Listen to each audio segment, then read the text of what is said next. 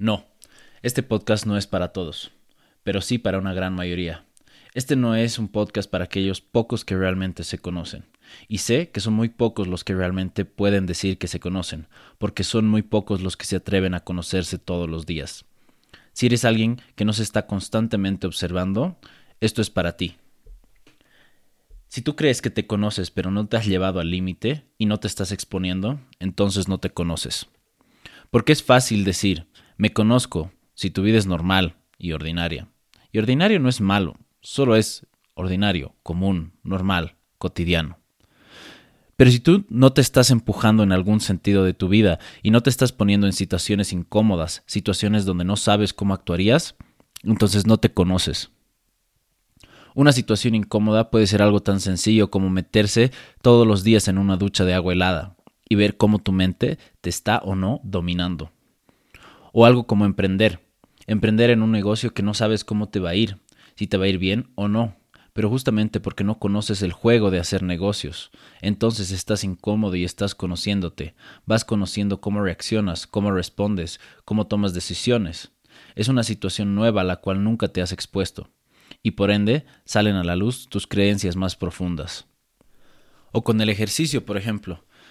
Si tú haces ejercicio normal y no te empujas a un límite, dudo que te conozcas. Al no llegar al límite, no estás conociendo los lugares más recónditos de tu mente, así como de lo que realmente eres capaz. Tu mente dice, no puedo, pero ¿y tu cuerpo? ¿Cuánto más aguanta tu cuerpo de lo que tú crees que aguanta? Y cuando has llegado a ese límite, ¿cómo se ve ese límite para ti? O estar en silencio. ¿A dónde se va tu mente cuando estás en absoluto silencio? Porque ese también es un extremo al cual no nos permitimos ir. Entonces, creo que genuinamente no nos conocemos. No hacemos el acto consciente de conocernos, el acto consciente de frenar y mirarnos con verdad, con verdad y entender, sin juzgar, sin entrar en esto está bien, esto está mal, esto lo voy a dejar de hacer porque está mal, esto no lo voy a dejar de hacer porque está bien. Antes de decidir si vas a dejar o no de hacer algo, Primero, obsérvate. Primero, aprende. Y ve qué chingados te está diciendo tu cuerpo, tu mente y tu alma. Aprende a mirarte con verdad, a conocerte. Y si ya sientes que te conoces, pues te diría, creo que hace falta que te conozcas más, para que aprendas a amarte más profundamente. Hace falta que te expongas a nuevas situaciones incómodas. Piensa en una de estas personas que no tienen muchas posesiones materiales en la vida y deciden viajar por el mundo y se vuelven mochileros, o lo que está de moda ahora, nómadas digitales. Seguro que hay algunos que lo hacen por placer, pero estoy seguro de que la gran mayoría de estas personas no lo hacen por placer. Por supuesto que lo disfrutan, pero creo que lo que más disfrutan es el ponerse constantemente en situaciones donde no sabrían cómo responder o donde aún no saben cómo responden. Y justamente les encanta viajar porque a través de los viajes se conocen. Ahora, no tienes que viajar para conocerte. Como te dije, solo basta con que estés en silencio un día. Un día. Silencio. ¿No puedes un día? Perfecto. Una mañana. Una tarde. No digas nada y conócete. Ah, te cagas de miedo, de todo lo que podría llegar a decir tu mente durante toda una mañana en absoluto silencio, ¿verdad? ¿Ves? No te conoces. Ni siquiera sabes qué diría tu mente y estás evitándola. ¿Qué tal que te da buenas ideas? O resuelves algo a lo que no le encontrabas una solución. El estar compulsivamente hablando puede llegar a ser tu mayor distractor de ti mismo. Y si eres alguien que nunca habla y está en constante silencio, pues entonces ponte a hablar. Conoce cuáles son las palabras que saldrían a la luz si no hubiera un filtro de bueno y malo, pero sácate de la zona de confort. Sácate de ese lugar cómodo, de este lugar donde dices que sabes quién eres, pero en realidad no tienes la más puta idea de quién eres. Porque sigues en tu zona de confort, porque no te expones a situaciones raras, difíciles, extrañas, desconocidas, porque te quedas en lo conocido, porque funcionas bajo creencias como más vale malo conocido que bueno por conocer, por ejemplo.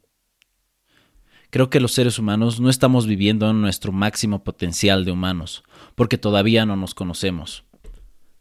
Y estamos buscando placer y comodidad sobre nuestro amor propio, Un amor propio que se traduce en me animo a conocerme profundamente para poder amarme un poco más cada día, para poder ver que soy mucho más de lo que mi mente me dice que soy. Nos subestimamos y nos sobreestimamos porque no nos conocemos. Pensamos que vamos a reaccionar muy bien en situaciones muy culeras, porque nos creemos los más capos, los más zen, los más serenos. Pero la realidad es que no sabes. Y al mismo tiempo nos subestimamos, porque creemos que ante situaciones aparentemente fáciles, lo vamos a tomar a la ligera y con calma, pero en realidad ni lo uno ni lo otro. Tienes que exponerte a esas situaciones y ver cómo reaccionas, y entender que no está ni bien ni mal, simplemente así reaccionas hoy. ¿Cómo vas a cambiar aquello que no conoces? Aquello que desconoces. ¿Cómo puedes mejorar aquello que no conoces? Es como cuando vas a hablar de tus fortalezas y debilidades como una empresa. ¿Cómo vas a abordar aquellas debilidades que son tus blind spots, tus puntos ciegos? Son tus puntos ciegos por algo, es tu trabajo verlos y es incómodo verlos. Es como cuando un amigo viene y te dice una verdad que no quieres escuchar, pero es una verdad tuya. Che, eres muy torpe al hablar. Sí, pero prefieres justificarte y decir que no, es que en ese momento había pasado esto y el otro, en vez de mirar, observar y conocer, que tus respuestas pueden ser torpes en momentos de estrés y en momentos extremos. Y el pedo está en que como buenos latinos estamos esperando justo, justo, justo el momento antes de darnos contra la pared para darnos cuenta. O directamente nos vamos a dar contra la pared y solo cuando, cuando nos damos contra la pared recién funcionamos recién nos damos cuenta, recién cambiamos. Y es porque no tenemos la práctica constante de conocernos, de conocer quién somos, porque no estamos dispuestos a incomodarnos, porque no estamos dispuestos a ponernos en situaciones donde no nos conocemos, exponernos a situaciones extremas, límites, situaciones difíciles.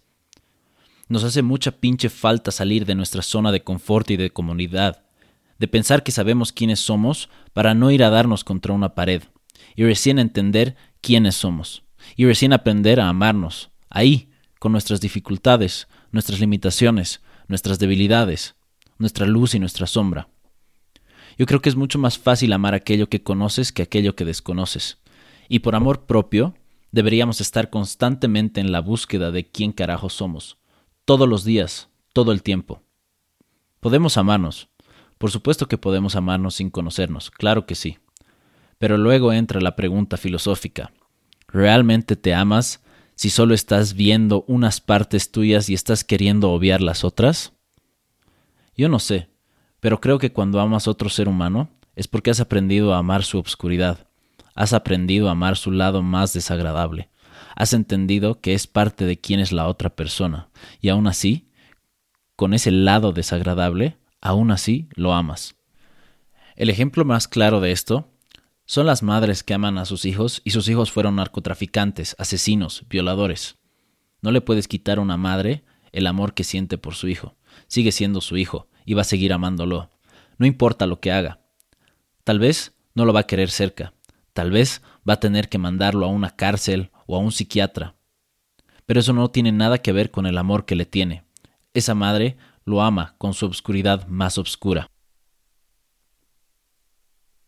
Entonces me pregunto si tú realmente estás viendo esa oscuridad que tienes y llevas dentro, como todos los seres humanos, o estás haciendo como que no tienes eso, y entonces decides amarte desde la ignorancia, y entonces es cuestionable el amor que dices que te tienes.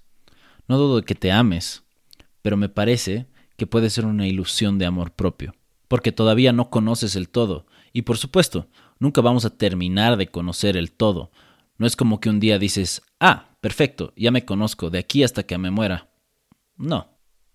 Pero sí creo que puedes tener una idea mucho más clara si todos los días te estás exponiendo y todos los días te estás mirando con verdad, poniéndote en situaciones complicadas, difíciles, incómodas, a veces extremas, y desde ese lugar mirar con apertura, con respeto, sin moral y sin juicio de valor lo que está pasando y cómo te estás comportando para comprender que eso también lo puedes amar Creo que cuando aprendamos a hacer eso, entonces vamos a realmente ingresar en el reino del amor propio. Y conocerse a uno mismo es el acto de amor propio más auténtico, Porque es un me veo con verdad, me acepto como soy hoy, sé que puedo cambiar y mejorar ciertas cosas, pero primero aprendo a amarme así, jodido, obscuro y luminoso, como estoy hoy. Espero que todo esto te sirva de alguna manera. Espero que hagas cierto tipo de sentido y puedas aprender a amarte más profundo a través de tu autoconocimiento. La vida no es blanco y negro. Nosotros no somos blanco y negro, blanco o negro. Los extremos existen para que podamos conocer aquello que se encuentra entre un límite y el otro. Llevarnos al límite es recorrer la gama de grises que existe entre el blanco y el negro. Llevarnos al límite es una forma más para conocernos y descubrir quién realmente somos. Tengo claro que conocerse por completo es imposible. Es una tarea infinita que jamás se acaba, pues somos universo. Y el universo está en constante expansión y cambio. Por ende estamos constantemente creciendo y cambiando. Creo que para poder amarnos por completo es necesario conocernos. Conocernos es el acto constante de mirarnos con verdad. Y creo que es mucho más fácil amar aquello que conoces que lo que desconoces. Amo ayudar a otros seres humanos a que se miren con verdad, servir como un espejo para que la gente se conozca y aprenda a amarse por completo. Hoy puedo decir que sé quién soy, no porque haya llegado al final del camino y me conozca por completo, sino porque todos los días tengo los huevos de conocerme, porque todos los días he aprendido a mirarme con verdad. Aprendí a cuestionar las creencias que controlan mi vida. Aprendí a preguntarme por qué siento lo que siento. Aprendí a comprender de dónde nacen todas mis acciones, pensamientos y emociones. Desde que despierto hasta que me voy a dormir, estoy en una constante observación de mí mismo, sin un juicio de valor observación de quién carajo soy. ¿Y tú? ¿Quién carajos eres?